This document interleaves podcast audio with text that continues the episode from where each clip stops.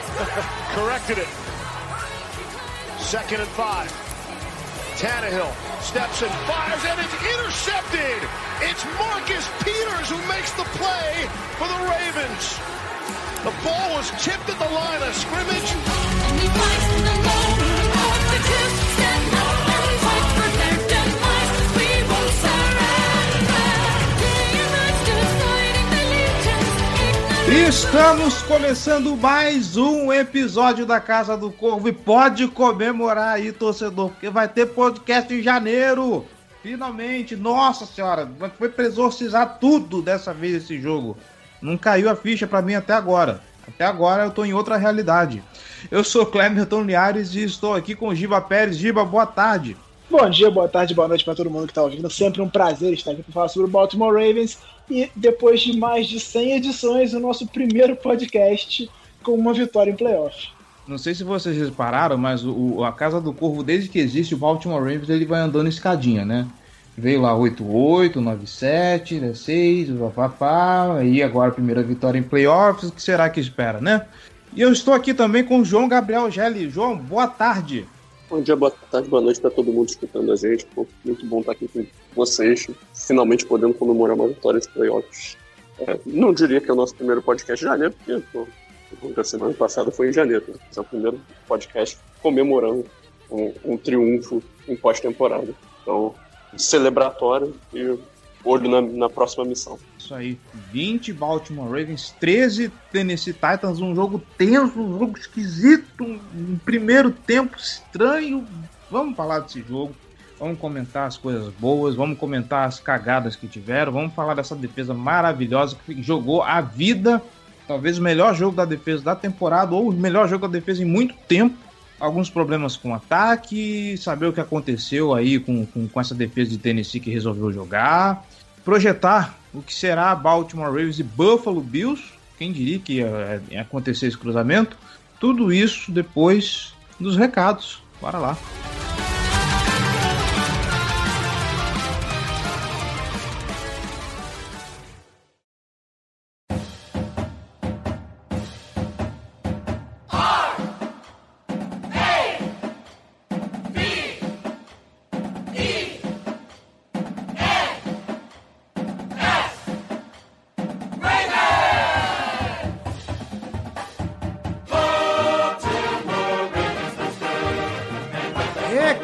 Recados rápidos, os primeiros recados pós-playoffs com vitória. Eu tô até emocionado. Meu Deus do céu. É o seguinte, você que tá empolgado, você que tá aí animado com a primeira vitória do Baltimore Ravens em playoffs na era Lamar Jackson. Já que você tá animadinho, você quer ouvir um pouco mais, você quer comemorar mais, você quer se juntar a essa galera que está vibrando aqui junto com a Casa do Corvo. Então vem ser torcedor de elite, cara. Vem ser torcedor de elite, vem aqui comemorar com a gente e ajude esse projeto a se manter no ar, tá bom? apoia.se barra Casa do Corvo ou picpay.me barra Casa do Corvo. Um realzinho só você já faz uma grande diferença para esse projeto. Lembrando que se você ainda não tem conta no PicPay, use o código que está no post desse episódio para você ganhar 10 reais de cashback. É 10 reais de volta no seu bolso. tá bom? Dá uma olhada lá nas nossas categorias de apoio, dá uma olhada nas nossas recompensas e se você puder e se você quiser, estiver se sentindo generoso, vem colaborar conosco, tá bom? E hoje, é claro, vamos agradecer a todos os nossos apoiadores novos e antigos. Muito obrigados, cada um de vocês, tá bom? Levi Guimarães, Igor Krau, Thierry Álvares, Fernando Leite, Gabriel Bueno, Marco Antônio, Cássia Gomes, Kaique Carlos Coelho, Luiz Renato, Júlio Diniz Aguiar, Augusto César Ferreira de Moraes, Rafael Moretão, Guilherme Rodrigues, Enan Carvalho, Gabriel do Carmo Monteiro, Juliano Barros Lobão, Gênesis Vinícius Meneghel, Tiago César de Souza Silva e Márcio Hayashi, torcedores de elite, muito obrigado. Valeu mesmo por colaborar, por acreditar nesse projeto. E claro, não esqueci, tá vindo sorteio aí tá bom? Tá vindo sorteio aí. O que será? Aguarde, mas vai ter sorteio, pode deixar. Exclusivo para vocês apoiadores. Caso você não consiga, não queira, não pode colaborar financeiramente, não tem problema. Como você pode ajudar a Casa do Corvo? Nós estamos nas principais plataformas de podcast internet afora, então dá lá uma moral pra gente, tá bom? Nos siga no Spotify, tá bom? Nos siga no Deezer, nos siga no Amazon Music e se você for ouvinte da Casa do Corvo no aplicativo de podcasts da Apple, vai lá na loja da Apple, na Apple Store, procure lá a Casa do Corvo e deixe sua avaliação, deixe suas estrelinhas. Comente lá, por favor, porque assim nós ganhamos relevância na loja e conseguimos alcançar mais ouvintes, mais pessoas, mais torcedores para fazer esse negócio crescer, tá bom? Ajuda a gente, valeu?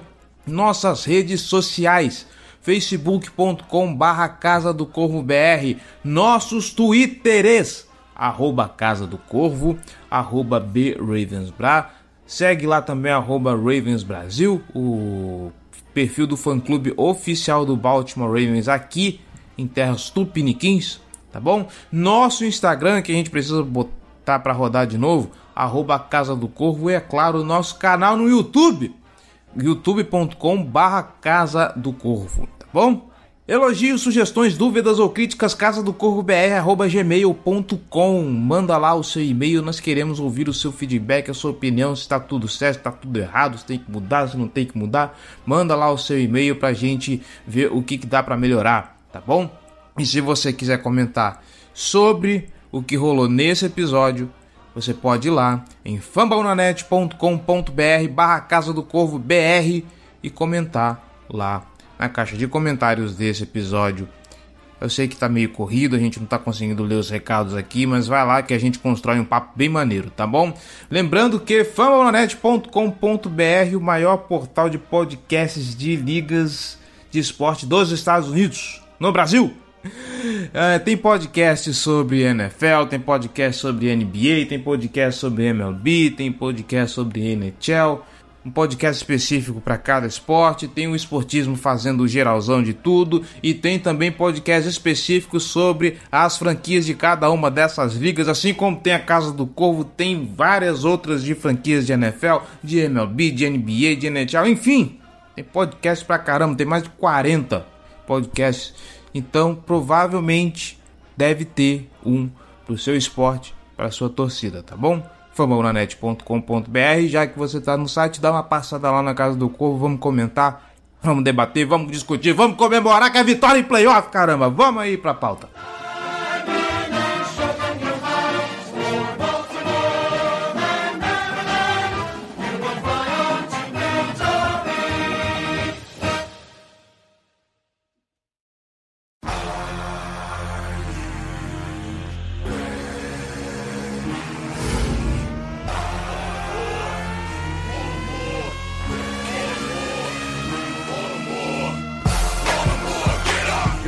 Pérez, senhor João Gabriel Gélio. Uh, Lamar Jackson entrou nesse jogo já dizendo que antes de tudo precisava ganhar esse porque ele já estava de saco cheio de tudo isso que estava acontecendo. Pois bem, Lamar Jackson teve 17 passes para 24 totais tentados, 179 jardas, uma média de 7 jardas e meio por, por jogo. Uh, não teve TD aéreo, nesse jogo, teve um rate de 74,8.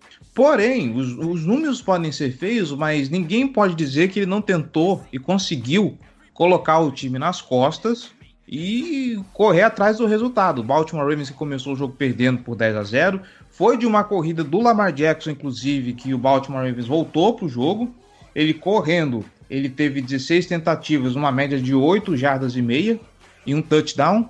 O Lamar Jackson, como passador, ele apresentou mais problemas do que eu imaginei que ele teria, ainda mais levando em conta a defesa do Tennessee Titans. A gente discutiu também durante o, o, jogo lá no grupo do Boteco que em alguns momentos o Lamar estava segurando a bola demais. Teve aquele passe horroroso para o Miles Boy, que sabe lá Deus o que aconteceu. Giba, o Lamar ainda está sentindo pressão de playoffs, é, é, é algo normal que a gente está colocando muita olhos demais no negócio que, que, que, que, é normal, mas por ser o Lamar Jackson, a gente está colocando muito olho, também por toda aquela história de que Lamar não ganha jogo de playoff e era Tennessee Titans de novo, blá blá blá e tudo mais. O que aconteceu com, com, com o jogo aéreo do, do nosso camisa 8? É, eu acho que é um jogo, era um jogo muito nervoso, né? Era um jogo que envolvia muitas emoções, era uma pressão grande para vencer o primeiro jogo de playoff. Por mais que ele fale que não se importa, que não liga porque os outros falam, é óbvio que ele liga. Se não ligasse, ele não citava isso, não falava sobre isso. Ele queria muito ganhar esse jogo, então naturalmente ele tinha uma pressão adicional em cima dessa partida. A gente viu nos três confrontos contra o Titans, né? Playoff do ano passado, temporada regular desse ano e esse playoff, que é um time que encaixava muito o jogo com a gente, o nosso jogo não fluía tão bem contra o Titans. O Titans tinha problemas defensivos na temporada contra todos os outros times, mas contra o Baltimore esses problemas eram, eram aliviados sempre, porque o Titans conseguia conter bem o nosso jogo terrestre em boa parte das partidas, conseguia conter bem o Lamar, principalmente, ele não conseguia correr tanto, e, tudo isso a gente viu durante esse jogo em alguns momentos. Então eu acho que esse fator psicológico, essa pressão psicológica, obviamente influenciou no jogo dele. Mas no geral, eu diria que não fez um jogo ruim passando a bola. Ele teve aquele passe horroroso pro Boy, que aquele passe foi terrível. Teve uma outra leitura que poderia ter sido uma outra interceptação, inclusive, que foi um passe que ele tentou pro Andrews na zone, que seria uma bela jogada de Malcolm, Malcolm Butler, mas ele tinha que ter visto a cobertura e não ter feito o passe. Mas no geral, ele não fez um jogo ruim passando a bola. Ele teve bom desempenho, teve uma, um, um, dos, um dos passes bateu no peito do Andrews, ele não segurou. É, mas assim, eu diria que foi um bom jogo do Lamar. Não foi um jogo ruim, não, passando, mesmo passando a bola. E correndo, a gente sabe que o Lamar é excepcional. É o melhor corredor da NFL. O que ele faz com as pernas é o que faz dele diferente. Ele é espetacular. E aquela corrida foi o que mudou o jogo. A gente estava num jogo em que o ataque não estava rendendo muito bem, tinha feito até um drive interessante antes, mas que terminou em field goal, que é uma coisa que é sempre uma, um balde de água fria, né? Você faz um bom drive, chega perto da end zone, field goal em vez de, de touchdown. E aí estava numa terceira para nove no meio campo, a pressão chegando em cima dele, nenhum recebedor livre, ele escapa do pocket, ganha 48 jardas e faz um touchdown com as pernas. Aquilo ali mudou o ânimo do time, mudou a confiança. Você viu que o time a postura estava diferente, o ataque começou a funcionar, o jogo terrestre passou a entrar mais um pouco, o ataque aéreo melhorou. E nesse mesmo drive, no, no drive do, do, do, field goal, ele já tinha feito um passe espetacular para o Hollywood, por cima da cobertura do Adore Jackson, que é o principal cornerback do, do Tennessee Titans. Então, depois de um começo nervoso, o Lamar deu uma sentada e o ataque melhorou todo junto com ele. Eu acho que é, é a diferença clara da experiência. Porque ano passado, quando começou mal e o Titans abriu 14-0, o time desesperou. Parou de correr a bola, parou de correr a bola, Gus Edwards não teve carregada, forçou muito o Ingram, o Lamar não conseguiu passar a bola. Ele teve, muito, ele teve muitas jardas porque ele teve muito volume, ele passou 50 vezes aquele jogo. Mas isso é completamente fora da curva para ele, não é o jeito que funciona o ataque com ele. Esquece. Se botar o Lamar para passar 50 vezes, você tende a perder o jogo. Porque não é como ele se sente confortável, não é como ele funciona melhor no ataque nesse momento. E aí a gente viu um time bem mais equilibrado e centrado, sabendo lidar com o mau momento do começo, com a desvantagem de buscar uma jogada de cada vez, um drive de cada vez, confiar na defesa, não forçar a bola, não, não querer fazer demais. O time soube fazer isso depois que começou mal o jogo. É, um dado interessante até é que o, a corrida de touchdown do Lamar ela foi basicamente a mesma quantidade de jardas que o, que o Titans conseguiu na partida inteira terrestre. É, aquela, aquela jogada, é, ela caracteriza exatamente o que torna o Lamar Jackson um cara diferenciado. Por que, que ele foi um MVP, por que, que ele é, ele é um, um, uma das principais armas toda a NFL.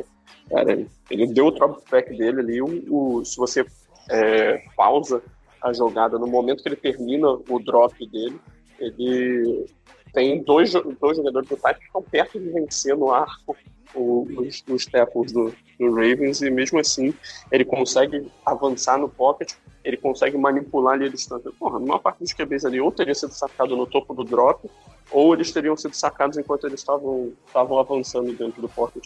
Então, só do Lamar ter conseguido escapar do pocket já foi incrível.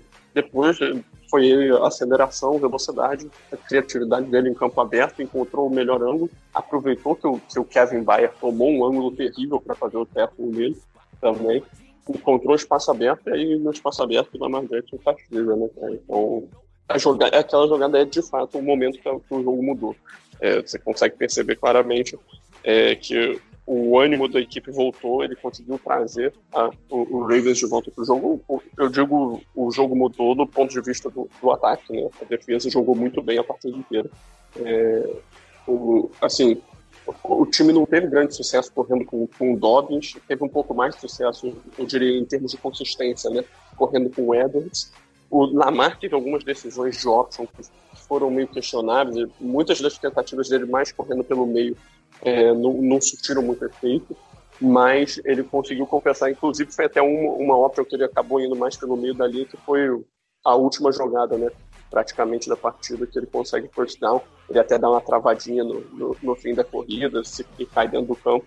Assim, foi, bom ver o Ravens espantando né, essa característica né, que ele estava tendo de dificuldade nas partidas de playoffs sob o comando do Lamar. É, é bom que acabe essa narrativa ridícula agora é bola para frente, agora é, é, é, vida nova, mostrar que é um QB que consegue ganhar com consistência nos playoffs. Mas, assim, o time venceu muito por conta dele. Né? É, mais uma vez que, que isso está claro. Pode não ter sido vencido muito por conta dele como, no, no desempenho como passador, apesar dele ter feito uma partida boa como passador. Não foi uma partida muito boa, mas foi uma partida boa. Inclusive, o passe que ele fez para o Hollywood, que o Diba é, é ótimo o passe que agora o passe que ele fez Boykin, aquilo é inexplicável o que, que aconteceu, né? porque até a leitura até não foi a leitura não foi ruim, mas o passe em si foi, tenebroso. É, parece é, o passe é tão ruim que dá a impressão que, que aconteceu alguma coisa com a bola quando ela estava viajando. Ela, ela, morre do meio do nada, ela cai muito longe de onde o, o Boykin ia estar. Não parece ser falha de comunicação, porque ele passou a bola meio que para o caminho que o, o Boykin estava fazendo a rota, então parecendo só mesmo um erro de execução, um erro grotesco de execução. Então, ali o jogo né, já passou um filme do, do jogo do ano passado. Né, o torcedor do Ravens certamente ficou, ficou tenso, mas assim, que bom que o time conseguiu dar a volta por cima.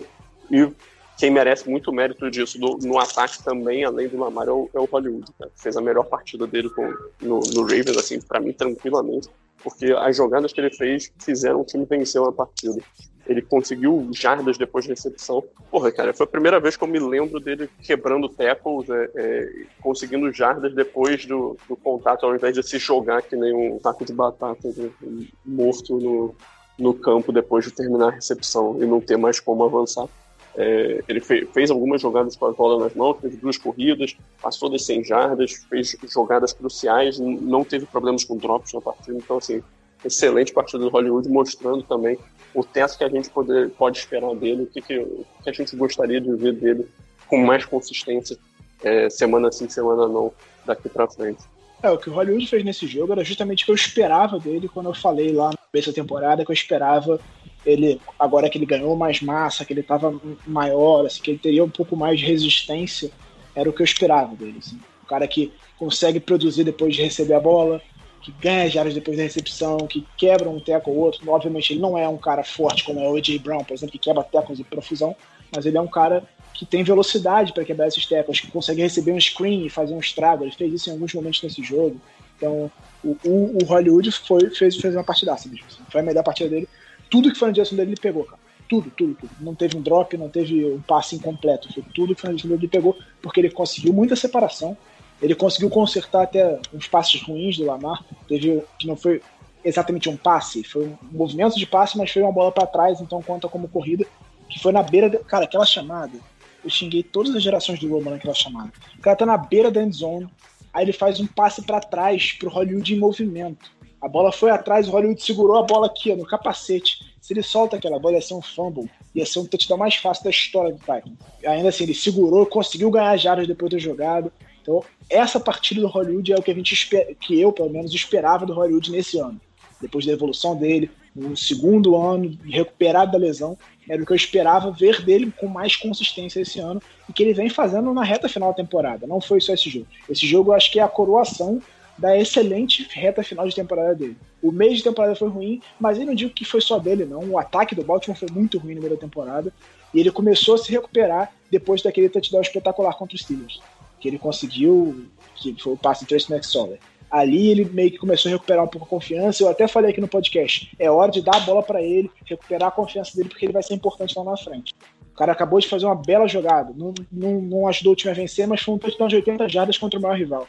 Então dá para esse cara, dá confiança para ele, porque você precisa dele. Ele é o principal recebedor do time. Se ele tiver sem confiança, se ele tiver, sabe, para baixo, o seu ataque cai ainda mais. Já é ruim. Então, com o Hollywood sem confiança, ele fica ainda pior. E aí você viu, mesmo em jogos que ele não estava jogando bem, ele conseguiu ser decisivo, como o Cleveland Browns, por exemplo. Ele fazia um jogo terrível, tinha três drops no jogo, estava jogando muito mal, mas foi lá e decidiu o jogo na hora que precisou. Então, a reta final de temporada do Hollywood é muito boa e foi coroada com uma atuação, para mim, magistral no playoff. Assim como ele fez na temporada passada, o playoff dele, ele foi a única pessoa que conseguiu segurar a bola do Lamar em 2019, 2020. Esse ano ele foi de, de longe, para mim, o melhor recebedor, jogou muito. Não, e o principal nesse jogo, ele foi o, o desafogador do ataque do, do Baltimore Ravens, porque você viu que o, você viu que os passes feitos para o Hollywood era muito quando o ataque estava numa situação em que ele não conseguia progredir, porque já falamos aqui, inclusive vai ser até o que eu vou puxar mais, é, daqui a pouco, que as corridas demoraram muito para engrenar. Se a gente pegar os números, o, o, Ok, não são números ruins, né? A média do, do Dobbs e do Gus Edwards estão aí entre, numa média de 4.8 jardas por carregada, mas muitas vezes você via o, ata o, ataque corrido do Baltimore Ravens batendo na parede, o próprio Lamar Jackson também demorou para engrenar como corredor nesse jogo.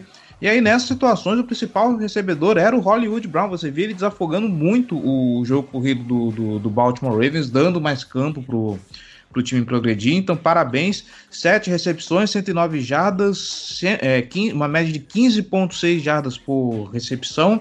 É como você falou, Giba, é o Hollywood que a gente queria ver. E, fica aqui uma menção honrosa, né? Inclusive, a gente estava até comentando em off a respeito do Patrick Ricard, que assim, o, o drive que culminou no primeiro field goal do, do time, né? Do, do Justin Tucker. Não, foi o touchdown do Dobbins. Foi o touchdown do Dobbins. Não, quando o jogo já tava 10 a... recepções. Não, mas aí o jogo tava 10 a 10 nessa situação, não foi? Então, ele teve três recepções naquele hum. drive do touchdown do Dobbins. Foi, foi, o drive quando a gente voltou do, do intervalo. intervalo. Ah, é, tá certo. Eu achei que ia... Não, tá certo, tá certo, tá certo. A gente, eu achei que teria, tinha um chute depois do touchdown, tá certo. É o touchdown do Dobbins.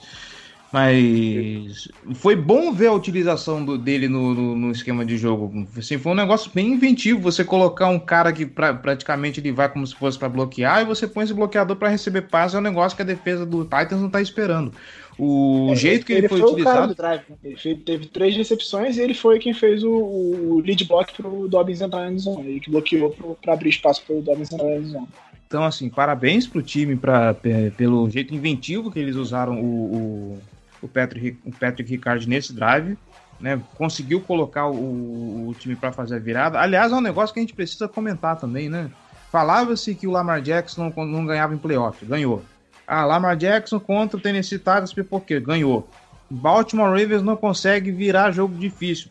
Virou uma, uma vantagem, uma desvantagem de 10 pontos. Esse jogo foi para enterrar toda e qualquer crítica que se fazia ao Baltimore Ravens e só para finalizar, o jogo corrido acho que não tem muito que a gente falar. O que eu quero chamar a atenção é pro jogo que a OL fez.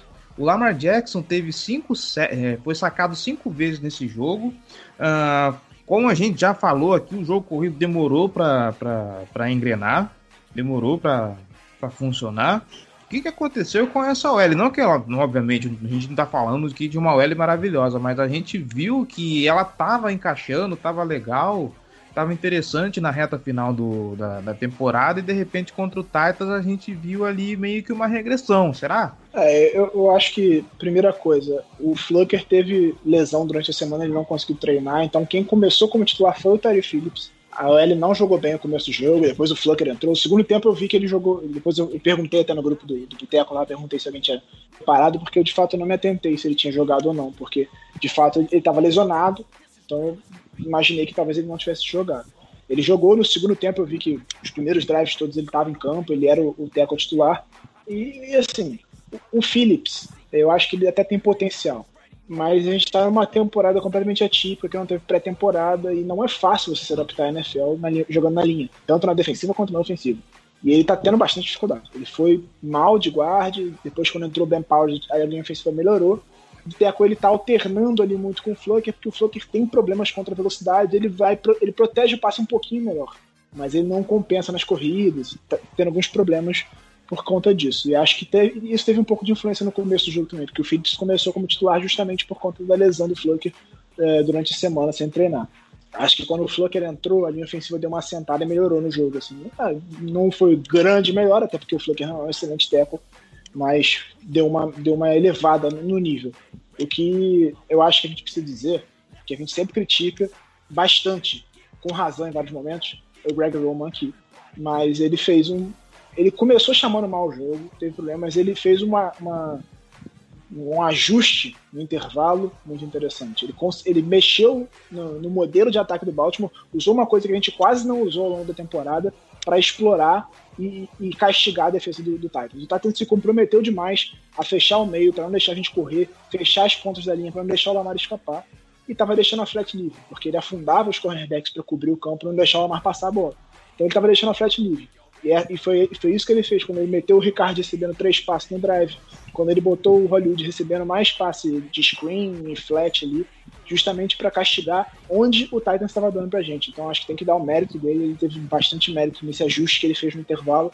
O ataque voltou melhor no intervalo justamente por conta disso também. É, assim, cara, a, a nossa OL é aquilo que a gente sabe, né? Ela, ela é boa bloqueando para corridas, ela não é tão boa bloqueando para passe. Isso, assim, a configuração sem o Stanley. Né? Com o Stanley, ela já, já sobe bastante nível, é, bloqueando para passe também. Mas, assim, é algo que a gente já tinha noção, é, é realmente um, uma das deficiências do time, mas é, é, algo que a gente tem que conviver, tem que superar nas partidas. Né? Não tem, não tem muito o que fazer, ainda mais nesse ponto da temporada.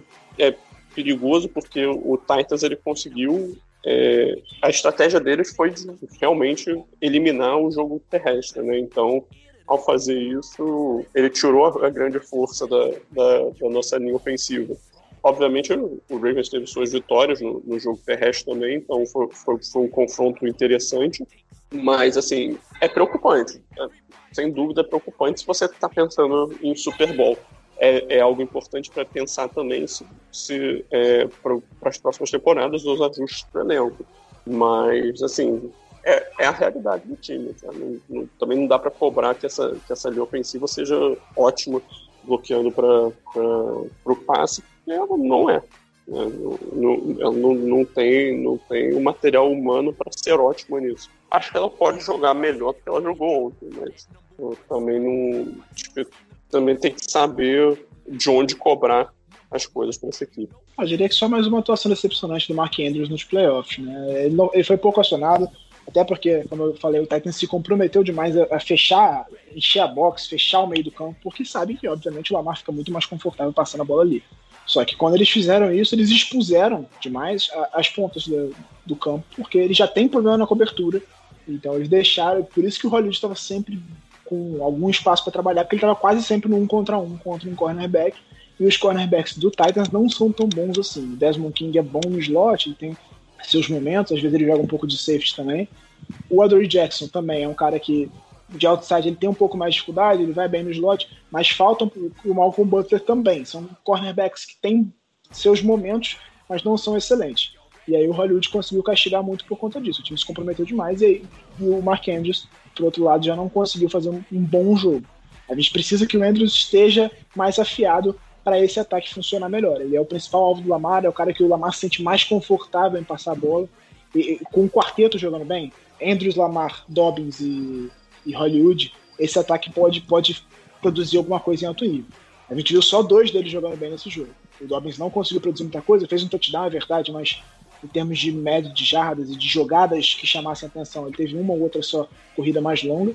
E o, o Andrews foi basicamente nulo na partida. Se parar pensar, o Lamar teve 176 jardas aéreas, 109 delas foram para Hollywood, mais da metade. Pois é, né? E não foi por falta de tentativa, porque a gente viu umas jogadas para cima do Mark Andrews, mas não funcionaram, principalmente aquela dentro da, da end zone, né? Que no fim das contas virou um passe incompleto, mas. É, o, primeir, o primeiro passe do, do Lamar foi pro Andrews, uhum. bateu no peito. O Bayard fez uma boa jogada ali, ele chegou para contestar a recepção, mas o, o, Andrews tinha condição de fazer aquela recepção, ele deveria ter feito aquela recepção. A bola bateu no peito dele. O Bayard não toca na bola, não desvia a bola, não segura o braço dele. Só pega nas pernas dele. Ele tava caindo, mas ele tinha condição de fazer aquela recepção, não conseguiu. Aí depois teve essa na endzone que o Malcolm Butler dropou a, a interceptação, bateu no Andrews, mas aí também não dá pra culpar ele. A bola chegou toda lascada para ele, não tinha como ele segurar muito. Se ele tivesse feito aquela recepção, seria uma recepção espetacular. Porque passou entre as mãos do Malcolm Butler. Uhum. E aí depois ele teve até umas, acho duas ou três recepções no jogo, mas ele não teve muito impacto na partida. No que é uma pena, né? Talvez se o Mark Andrews fosse mais decisivo, esse jogo poderia ter sido um pouco mais fácil.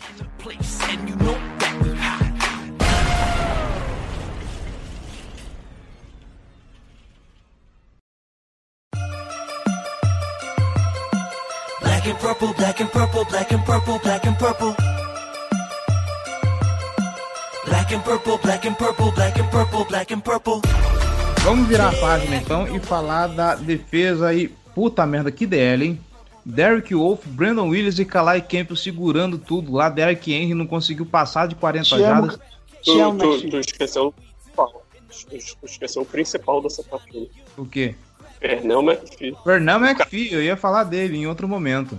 Nossa, cara, assim, é, esses quatro mas o Derek Wolf, acho que o Derek Wolf ele foi, ele foi mais, vamos dizer assim, o, ele foi mais midiático pelo que ele fez. Mas essa DL segurando as corridas, gente, que eu quero morar nessa DL, na moral, cara. Que jogo bonito. O Derek Wolf foi o único jogador que teve um sec no jogo. Sim, que jogo maravilhoso. Tecnicamente, aquele lance do Ward conta como um tempo para perda de jardas. 10 jardas. Não foi um sec. Porque o, o Tannehill já não era o Tannehill passador, ele era o Tannehill recebedor. Porque ele recebeu o próprio passe para menos 10 jardas. Aquele lance foi espetacular. O Tannehill é um imbecil. Por que ele segurou aquela bola, cara? Porque ele é bobão. Já diria, já diria Aria que é um bobão. Mas, enfim, eu ia fazer um vídeo, inclusive, acabei não fazendo, de que o meu medo para esse jogo não era o Derek Henry, porque eu confiava de que a DL conseguiria segurar ele. Segurou ele no último jogo, vai segurar. E isso porque no último jogo não tínhamos a DL titular. Então, com a DL completa, provavelmente, né? A gente conseguiria fazer alguma coisa. O meu problema era não conseguir fazer pressão em cima do Ryan Tannehill e ele conseguir completar. Ele, o jogo aéreo conseguir ser muito prolífico. Porque a gente tem ali uma linha de linebackers que, que não consegue fazer pressão. E a gente tem um corpo de safeties que ainda é meio. Tá, tá, tá engateando ainda. É bom, é bom, mas ainda tá apresentando alguns problemas. Então, meu medo era justamente isso: o, o Derrick Henry não conseguir desenvolver, mas o Ryan se aproveitar disso para poder explorar o fundo do campo. No fim das contas, foi uma boa partida, todo mundo jogou bem. O Marlon Humphrey conseguiu lá, com, é, conseguiu lá é, os seus ganhos em cima do, do A.J. Brown. Não vou falar do primeiro touchdown, porque aqui a gente não discute arbitragem, mas eu acho que se tem alguma coisa que se pode elogiar dessa defesa, que jogou bem, jogou bem no geral, mas a DL foi fundamental para poder é, segurar o, o rojão nesse jogo. Vai lá, Gélio, começa aí. Cara, assim, eu falei até no, no nosso grupo de, de assinantes que para mim foi uma das melhores partidas defensivas do, do Ravens em anos. Assim, foi tudo, tudo é, e todos cumpriram seu papel no, no desempenho é, e, e, tiveram parte fundamental para essa vitória. É, assim, o faltou um pouco de pass rush, faltou, mas a linha defensiva, cara, ela foi fortíssima com, contra a corrida. Não dá nem para dizer que o, que o Derrick Henry teve uma jogada explosiva. Não existiu jogada explosiva do ataque terrestre do Titan. A gente manteve um cara que correu para mais de 2 mil jardas na temporada em menos de 50 jardas e quase 20 carregados. Então, mais precisamente 18 carregados, 40 jardas. O cara não teve um momento de sucesso sequer na partida. E, cara, todo esse sucesso é, é, é mérito da, da, defesa, cara. Ele chegava na linha de scrimmage ou antes da linha de scrimmage, estava assim, recebendo contato direto.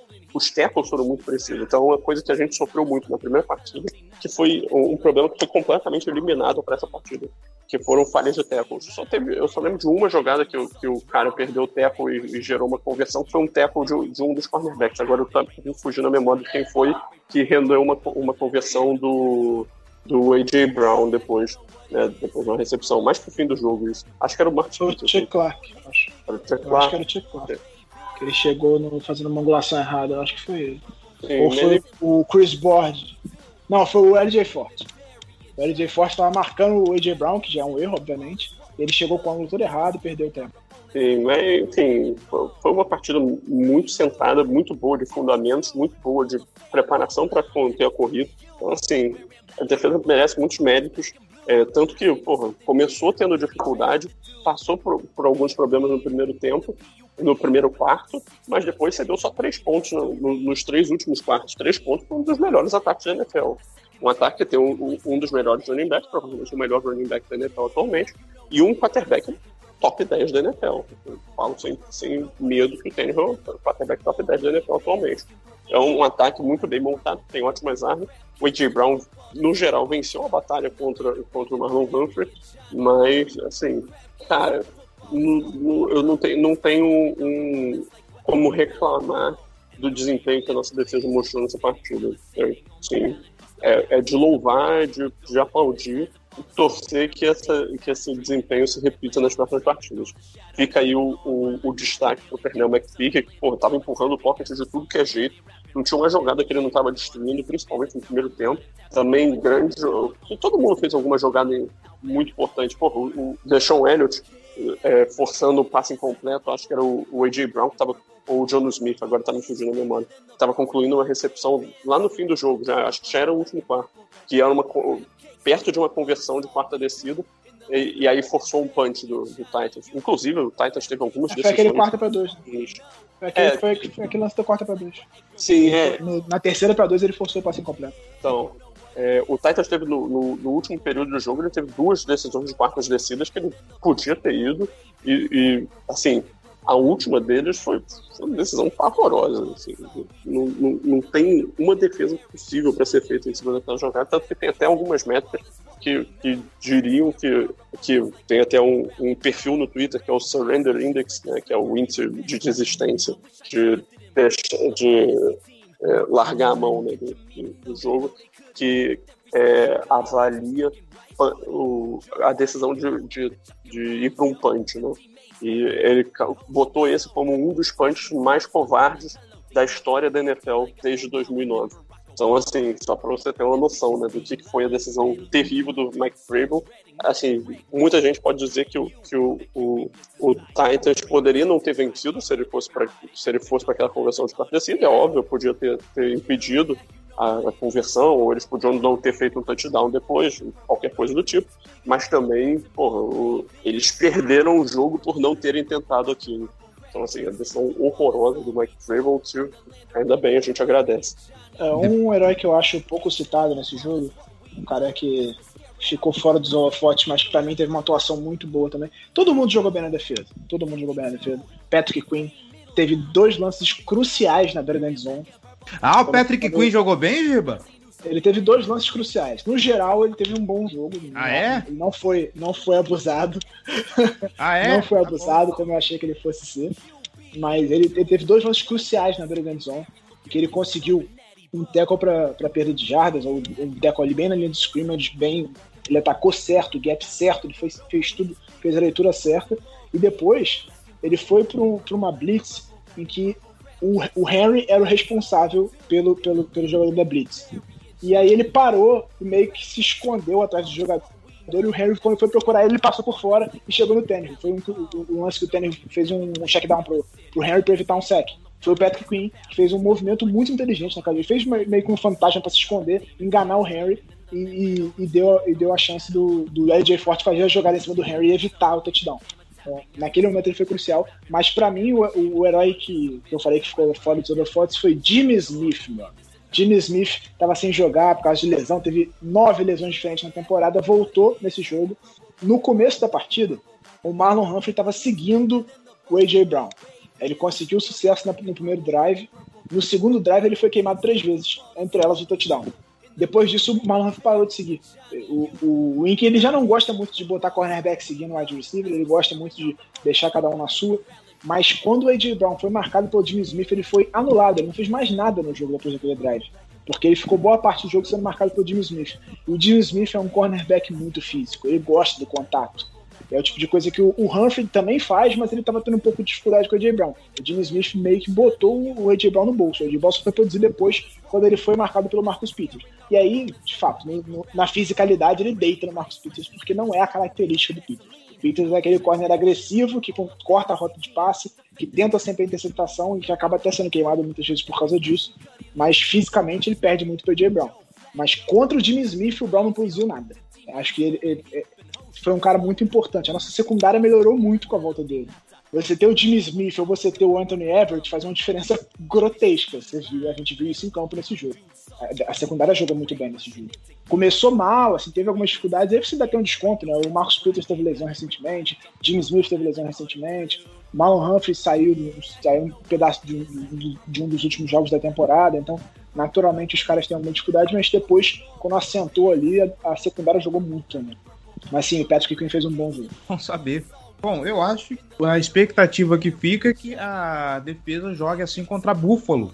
Porque a gente vai precisar. O Buffalo tem, umas, tem, um, tem um corpo de wide receivers bastante interessante, bastante chatinho. Eu espero que essa defesa brilhe como brilhou domingo no jogo contra a Tennessee.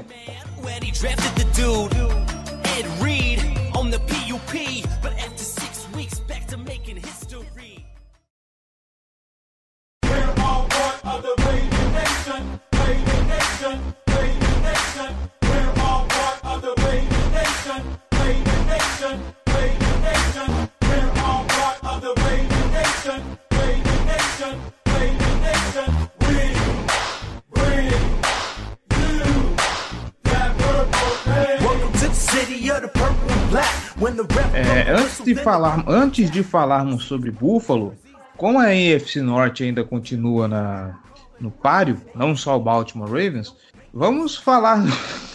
Meu Deus do céu. Vamos falar sobre o que aconteceu domingo à noite. Cleveland Browns em Pittsburgh Steelers. Uh, muita gente colocava os Steelers como favoritos e tudo mais. Uh, aqui a gente sempre falou que o, o, o, Cleveland Browns não seria nenhuma surpresa vencer esse jogo. E eu digo para vocês que poderia ter vencido até de uma forma mais fácil, né? Já que o Cleveland Browns não estava jogando com a sua, a sua secundária titular. 48 a 37 foi isso para o Cleveland Browns lá no Heinz Field? Exatamente. O que, que aconteceu com o Pittsburgh Steelers nesse jogo, né? Diga-se de passagem, a gente está falando de, de do Mike Verbal ter sido covarde no, naquela decisão de ir pro punch naquela quarta para duas dentro do campo de ataque. Uh, falou em covardia, o Mike Tomlin nesse jogo não ficou muito atrás também não, né? Cara, honestamente, sim, o Tomlin, quando ele tomou a decisão de, de ir pro punch, tomando 28 a 0, ali eu já, já desisti da partida eu assisti até ali, aí eu tava, tava com sono, fui dormir, inclusive. Só, só fui assistir algumas coisas do jogo agora de manhã. Cara, foi um massacre completo, não teve nenhuma possibilidade pro, pro Steelers virar, por mais que eles tenham feito muitos pontos. O, o Brown sempre esteve com, com o controle da partida, sempre, é, sempre bem à frente. Vitória maiúscula de Cleveland. É muito legal ver um time desse voltando a vencer assim, final desastroso pro, pro, pro Steelers, né? Mas assim, é um time que, que já estava capenga mesmo ao longo da temporada, então também não, não choca ver ele caindo na temporada de, de forma tosca, se a gente puder dizer assim. Ah, é um time que era muito dependente da defesa. A gente já falava isso várias vezes, né? time que dependia de mais de turnovers, de ter boas posições de campo para caminhar. É um ataque que, quando precisava caminhar o campo inteiro, dependia demais do Big Ben, que já tem 39 anos, que vem de uma cirurgia grave no cotovelo. Então, é um time que ofensivamente não era uma ameaça, mas ele tinha uma defesa muito forte e que ajudava demais nisso. Forçava muitos turnovers, sacava muitos adversários, dava boas posições de campo. E a gente viu uma defesa que perdeu algumas peças, né? O Devin Bush machucou, o Dupri machucou, e aí teve alguns desfalques, e aí a defesa caiu um pouco de produção. Quando a defesa caiu de produção, o ataque despencou. O ataque começou a puxar para baixo. E foi exatamente o que a gente viu nesse jogo. O ataque começou no primeiro snap do jogo com o fumble de touchdown do, do Cleveland Browns. Primeiro snap do jogo. Pounce, Pounce, que é jogador de Pro Bowl, fez um snap horroroso virou um touchdown do Browns. Porque também o Conner e o Big Ben ali também tiveram derrame na hora de cair em cima da bola.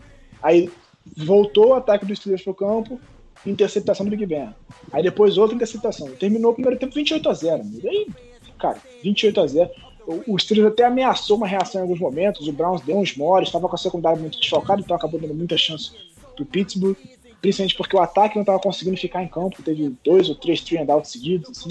Mas é, é, muito difícil virar um 28 a 0 Muito difícil. Pois é, nessa brincadeira, o Cleveland Browns consegue sua primeira vitória em playoffs desde 1994 e vai enfrentar Kansas City Chiefs de Patrick Mahomes, tirando assim os Chiefs do nosso caminho, pois o Baltimore Ravens vai enfrentar Buffalo Bills, que também tem a primeira vitória em playoffs desde 1995, ganhou do Indianapolis Colts, resultado previsível até levando em conta a situação dos dois times, porém o jogo foi um pouco mais apertado do que se esperava, 24 27 a 24 para Buffalo o Indianapolis Colts foi muito resiliente no, no, no, último quarto, tentou de todos os jeitos conseguir a, a vitória. O, Philip Rivers no, no, no, segundo tempo resolveu engatar a segunda marcha e foi que foi, mas não o bastante para poder vencer. Buffalo, a gente tem que falar aqui que Frank Reich teve umas chamadas muito contestáveis, muito controversas, mas enfim, a gente viaja agora para Buffalo para pegar Josh Allen companhia no sábado à noite. Giba Pérez, a gente vai pegar esse time aí de, de, de Josh Allen, Stephon Diggs, é, Smokey Brown. Eu pedi um jogo pro Baltimore Ravens. Já ganhamos esse jogo. A pergunta que fica é: esse, contra esse time de Buffalo, lá no frio, será que dá? Olha, dá, dá.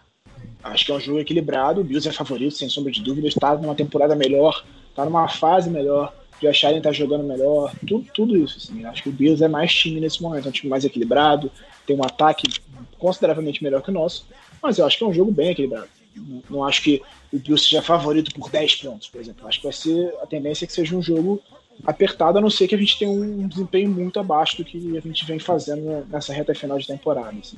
Digo, tipo, jogar que nem jogou ano passado contra o Titans, um jogo horroroso.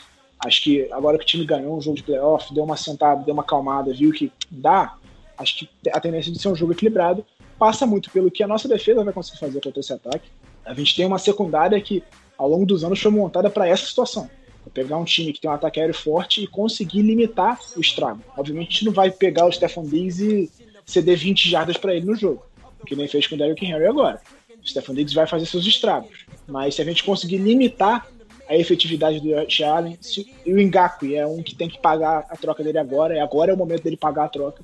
Foi para esses momentos que o, que o, o De Costa foi lá no Minnesota Vikings e trocou por ele, para ele chegar agora e pressionar o Josh Allen, para numa eventual final de conferência pressionar o, Patrick Mahomes ou o Baker Mayfield. É agora que ele tem que pagar a troca dele.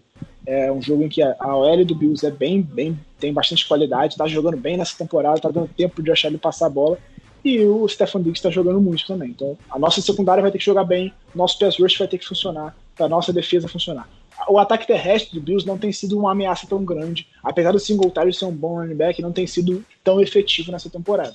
Então passa muito pelo que, que a nossa secundária vai conseguir fazer e pelo que, que o nosso pass rush vai conseguir fazer. A gente tem uma, uma, uma certa tendência a fazer muita blitz. E acho que o, o Wink vai fazer isso, sem sombra de dúvida, vai tentar confundir o Josh Allen para tentar fazer ele cometer erros. O Josh Allen é um cara que, nas primeiras temporadas da carreira dele, ele cometia erros demais, demais. forçava alguns passos sem necessidade, é, sofria fumbles porque tentava segurar demais a bola, tentava forçar algumas corridas e acabava sofrendo fumbles. E é uma coisa que a gente viu que ele consertou bastante esse ano. Isso aconteceu bem menos. Aconteceu em alguns momentos, mas com bem menos frequência. E se, a gente tem que trazer esse desconforto para ele, deixar ele desconfortável, porque se ele ficar confortável, ele vai castigar. É, o Josh Allen, cara, é incrível. Ele melhorou demais a precisão dele e ele lança a bola em profundidade com muita facilidade. Assim. Parece que ele não está fazendo o menor esforço. Você vê o Lamar passando a bola em profundidade, ele tem que fazer muita força para fazer e a bola não vai com a força que precisa muitas vezes. Erra a, a, a distância, como foi aquela do Boykin, que a gente viu quase 10 jardas errado. Mas o Josh Allen faz com muita facilidade. Mas te, também existe a possibilidade, e a tendência é que seja assim, de ter neve no jogo. E aí, nevando, o ataque aéreo já tem alguns problemas. E aí, eu acho que esse é um fator que pode se diferenciar nesse jogo. O Buffalo Bills é o oitavo time que mais cede jardas por carregada na temporada. Tem média de 4,6 jardas por carregada. Se o nosso ataque terrestre funcionar, a gente conseguir controlar relógio, caminhar bem no campo, correndo bem com a bola e deixar o Josh Allen fora do campo, eu acho que a gente tem uma chance. Acho que passa muito por isso forçar uns dois punts ali no começo do jogo, conseguir abrir uma vantagem correndo bem com a bola e deixar ele ter que correr atrás, ele desconfortável no jogo. Acho que nosso sucesso passa muito por isso, por caminhar bem, controlar bem o relógio, controlar bem o jogo e deixar o Josh Allen fora do campo o máximo de tempo possível. É, assim, acho que faz muito parte da, da estratégia que, que o Bills toma para a defesa dele, priorizar é, a, acabar com o ataque aéreo. Então eles muitas vezes eles cedem mais as jogadas pelo, pelos meios do campo, mais as jogadas de corrida. Então muitas vezes os ataques conseguem produzir melhor em corridas, mas isso costuma ser menos ter um sucesso menos consistente, é mais difícil levar grandes pontuações. E aí com isso o, o Bills tenta minimizar a, a pontuação do adversário e, e, confia bastante que o ataque deles vai conseguir produzir. E essa foi a forma de sucesso deles ao longo dessa temporada. O problema é, contra o Ravens, isso é um empate ruim, porque é o melhor ataque terrestre, como eu já falei no podcast da semana passada, provavelmente o melhor ataque terrestre da história da NFL. Não necessariamente dessa temporada, mas o, o Ravens dessa, desses últimos tempos. Então, assim, se o Ravens conseguir impor o jogo terrestre deles, conseguir mostrar essa força que ele tem e, e, o, e o Bills mantiver a estratégia que eles costumam ter, é um ponto muito positivo para o Ravens.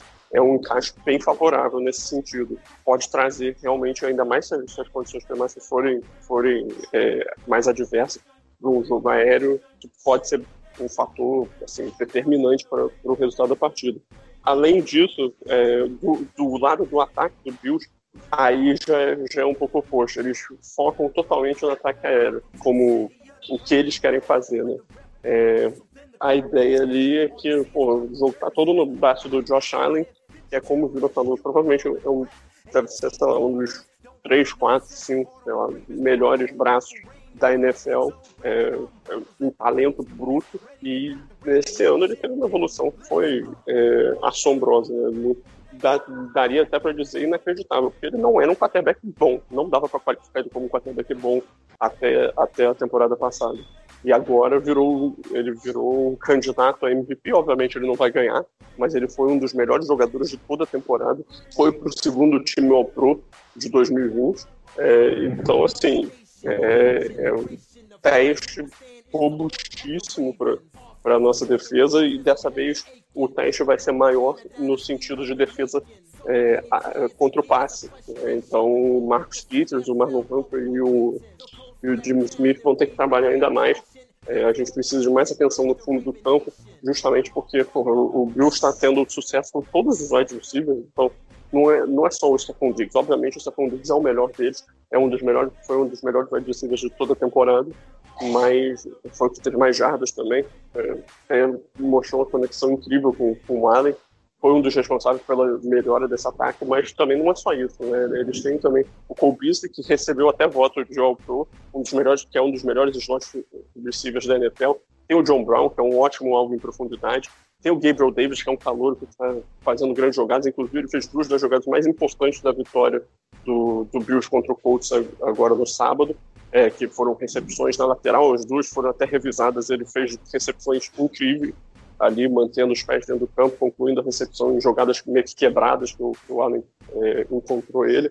Então, assim, é, é um jogo que vai, é, vai precisar que a nossa defesa seja muito focada, porque também, mesmo se a jogada quebrar, o Josh Allen é um cara que consegue puxar jadas correndo, é, e ele é um cara muito difícil de atacar, é um cara muito forte. Ele pode não ser o cara mais ágil, pode não ser o cara mais rápido, mas ele, ele é um, um, cara forte, ele é muito atlético, é difícil de derrubar, mesmo é difícil de sacar ele. Então, é, não pode perder é, ele de visão. É, se ele sair do pocket, tem que tomar cuidado com esse tipo de coisa. Então, assim, é um confronto muito difícil. Eu diria que o Ravens é, é um azarão nessa partida, é, mas é um azarão, tá, é um azarão vivo, né? Um azarão que tem, tem total condição de vencer a partida. É só ter um bom, um bom jogo, conseguir acertar é, justamente no, no, nos pontos é, críticos da partida. Inclusive, fica até um, um, uma informação é, legal de que o, essa, essa rodada das semifinais de conferência na EFC é a primeira vez que três quarterbacks de primeira rodada de uma classe de draft é, vão jogar no, no mesmo playoff, de, de, uma mesma semana de semifinal de conferência. Né, que é, no caso é o Lamar, o, o Josh Allen e o, e o Baker Mayfield, né, os três do draft de 2018. É, a outra vez que isso aconteceu foi lá em 2008, é, quando tinha o, o, Eli Manning, o Big Ben e o, e o Philip Rivers. É, os três eram do draft de 2004, se não me engano. Eu não então, sei porque eu sempre acho que o, o Josh Allen é da classe do Patrick Mahomes. Mas. Enfim, eu tô curioso pra ver. É, e o Lamar, o Lamar é o QB mais novo do vivo no draft. Uhum. Curioso vivo? é. É, vivo, tipo, tá, ainda tá disputando o draft. Ah, tá. O, o, engraçado é, o QB mais jovem da NFC é mais velho que o QB mais velho da, da AFC. O QB mais velho da AFC nesse momento é o Baker Mayfield. Tem 25 anos. O Mahomes tem 25 e uns, uns quebrados. O Josh Allen tem 24 e uns quebrados. E o Lamar acabou de completar 24. E o mais velho, o mais jo jovem da NFC, se eu não me engano, é o Jared Goff com 26, é um negócio assim. É, é, é NFC é um, um, asilo, local cheio de idoso. Mas. É, é isso, Jared Goff com 26. E aí você tem o, o nosso queridíssimo Aaron Rodgers com 37 anos, o, o, o Breeze com 40 e alguma coisa e o Brady com 43. Vai ter rinha de idoso essa temporada. Vai, vai ter rinha de idoso de novo, de novo. Eu tô postando um outro sacode do New Orleans Saints, inclusive terceira de 12 do ano. Uhum. Ah, eu vou deixar é. isso no meu vídeo, inclusive. Pois é, né? Mas será que tem bingo antes do jogo? é, só pra Você fechar. ah, essa pessoa agride um idoso é porque tem motivo para agredir. Ah, só para arrematar, então, eu quero ver muito esse matchup do, do, da nossa secundária, dos nossos corners contra os wide receivers do, do Buffalo Bills e ver como que a nossa que o nosso jogo corrido se comporta. Vai ser interessante ver isso aí. Hum, vamos então para as apostas e bolds. Eu esqueci de falar um negócio do, do nosso da corrida do Lamar mais cedo, que se você olha o Adoree Jackson tentando salvar, o Adoree Jackson é um cara que correu 4-4 nas 40 jardas. Uhum. Ele era corredor olímpico. Ele não chega nem perto do Lamar. Ele chega assim para encostar lá no final. É incrível, o Lamar é muito rápido. O Lamar não foi pro tiro de 40 jardas, né? Ou foi? Não, ele não quis correr. Não quis. Não, não quis correr. É... Ali tem muito do, do, papo de que queriam Sim. que ele mudasse pra testasse como wide receiver e tal. Uhum. Ele fez aquilo meio que pra, pra silenciar esse, esse papo. Não vou mostrar aqui minha velocidade, todo mundo já sabe. É, uhum. todo mundo tá vendo no, no tempo, sabe quanto eu sou rápido. E é, é isso. Realmente eu não, eu não lembro dele ter, de ter feito esse negócio, agora me veio a curiosidade. Mas enfim, 27 a 24 para Baltimore. E esse jogo vai terminar num passe do Des, pro, pro Des Bryant. Vamos lá. É, eu, meu palpite é 30 a 27 pro Ravens. Torcendo de palpite clubista, tá? Eu acho que o Bills passa, mas eu vou dar um palpite clubista aqui. 30 a 27 pro Ravens. E minha, minha, minha bold, minha bold ousada é Marlon Humphrey vai forçar um fumble em cima do Stephen Diggs. Tá muito tempo sem forçar fumble já, tá na hora dele, dele chamar você, você fala aquele estilo Shoryuken que ele dá na bola, né? É, aquele socão na bola, vai cair no chão e alguém vai recuperar. Acho que Patrick Quinn vai recuperar, porque eu tô, tô, tô, tô empolgado com o Patrick Quinn. Tá, eu vou, eu vou ser o contraponto aqui, então. É, eu acho que o Bills é favorito, eu vou apostar no Bills vencendo na prorrogação 40 a 34. Então vai ser 34 34 tempo normal, o Bills vai fazer o touchdown, vai ganhar na prorrogação. É, eu tô, tô, imaginando que é um jogo que vai ser ataque, é, os ataques vão dominar. Tá? Até que eu, eu, disse isso na última partida né, contra o Titans, eu me equivoquei, obviamente, mas eu, eu acho. ia falar isso. É, então, né? Cadê o, aquele tiroteio? O, o, cenário na minha cabeça é, é do mesmo que eu imaginava para a partida contra o Titans, com a diferença de que o ataque do Bills é ainda mais explosivo que o do Titans. Né? O do Titans requeria muito mais ataque terrestre, enquanto o do, o do Bills depende mais do ataque aéreo. Isso traz uma tendência de que você tem que buscar mais pontos, né? Então, assim, acho que vai ser uma partida de, de pontuação bem elevada, por isso esse palpite. É, Estou apostando na prorrogação, que por si só já é ousado, mas vamos, sei lá, é, vão ser quatro touchdowns passados do Lamar. Não vai ter touchdown terrestre do Ravens na partida. Isso sim é uma bold. Ah, Lamar já teve, touchdown, já teve alguns jogos de cinco touchdowns passados. Então, é verdade, mas sei lá. Para playoffs eu acho isso uma bold. Vamos ver. Ah, é. Aliás, o Giba não comentou a, a, a minha bold pro jogo contra a Tennessee no Twitter. Eu fiquei triste com isso. Não, eu, tô, eu tô mais insatisfeito porque ele não aceitou que eu ganhei a, a minha bold.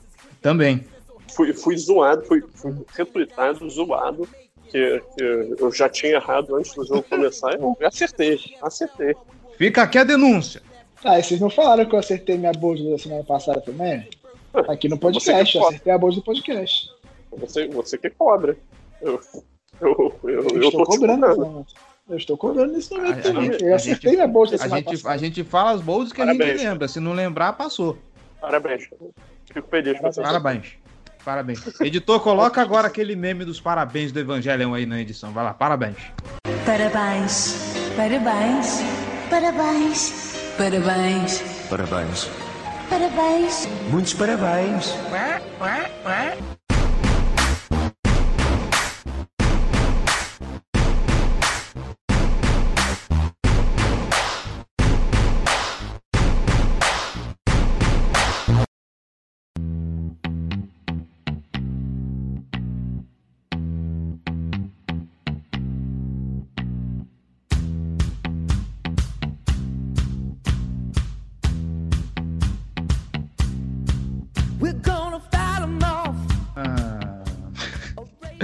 É isso. Chega de falar bobagem. É isso. Fechamos aqui. Eu tô muito feliz por finalmente a gente gravar um podcast falando sobre vitória nos playoffs. Espero de coração que venham mais vitórias de, de playoffs para essa temporada. E, bom, é isso. Senhor Giba Pérez, sou João Gabriel Gelli, muito obrigado pela participação, muito obrigado pelos comentários, muito obrigado aí pelas observações. Vocês são os caras. Sem vocês, esse podcast não existiria. Giba, seu jabá. É, boa tarde. Vou encerrar com uma estatística legal. O Harbaugh é o quarto treinador é, na história da NFL com mais vitórias em playoff nas 13 primeiras temporadas da carreira. São 11 vitórias em 13, nas 13 primeiras temporadas. Ele está atrás só de Chuck Noll, Bill Belichick e Joe Gibbs. Meu jabá de sempre, tô lá, arroba BRavensBra, comentando é, enlouquecidamente sobre o Baltimore Ravens, perdendo a linha com ofensas gratuitas e querendo mais um título nessa, dessa franquia maravilhosa. E, claro, meu canal no YouTube, arroba, do Giba Pérez, é só procurar no YouTube Giba Pérez, você vai achar, falando sobre a NFL de uma forma geral. Terça-feira, agora ao meio-dia, teremos o vídeo com o resumão do wildcard, já projetando o divisional, quais jogos, o que pode esperar desses jogos, quais confrontos são mais interessantes. E quinta-feira teremos a minha seleção de calouros. O Gelli me ajudou a debateu comigo ontem sobre a minha seleção de calouros e achou uma merda. que gratuito. Ai, Critiquei horrores. Ok, né? Você vê que carinho entre as pessoas. Mas, mas, mas depois, depois do, dos meus comentários aí ficou, ficou algo decente. Então tá bom. Já que falando em estatística, uma que eu esqueci de comentar, o Baltimore Ravens nesse momento tá 6-0 em jogos de wildcard fora de casa, tá? Só queria deixar é, São cinco jogos contra o Tennessee Titans no playoff, sempre venceu o time de, de visitante. É, não, tam, então se tá todo mundo dando estatística, eu vou dar uma também, que é que eu, eu achei até que fosse a que o Gil ia falar, que o Harbaugh se tornou a pessoa que mais é, ganhou partidas, agora me deu um branco, que merda. Era fora, fora de, casa, casa, fora de, de casa, casa né? foi a oitava. Olha aí que beleza, hein? Então é isso, gente. Ficamos por aqui. Uh, você, ouvinte, muito obrigado pela audiência, muito obrigado pela paciência. Lembrando, se você quiser ajudar esse podcast a se manter no ar e torná-lo ainda maior, vem ser torcedor de elite. apoia.se barra Casa do Corvo ou picpay.me barra Casa do Corvo. Dá uma olhada lá nas nossas categorias de apoio e nas nossas recompensas. Ficamos por aqui para voltar semana que vem, se tudo der certo, mais uma vez com vitória ainda nos playoffs. Um jogo já foi, faltam pelo menos mais dois ou mais três, se a gente for um pouquinho mais otimista, três, né? Três. É isso aí, gente. Até mais.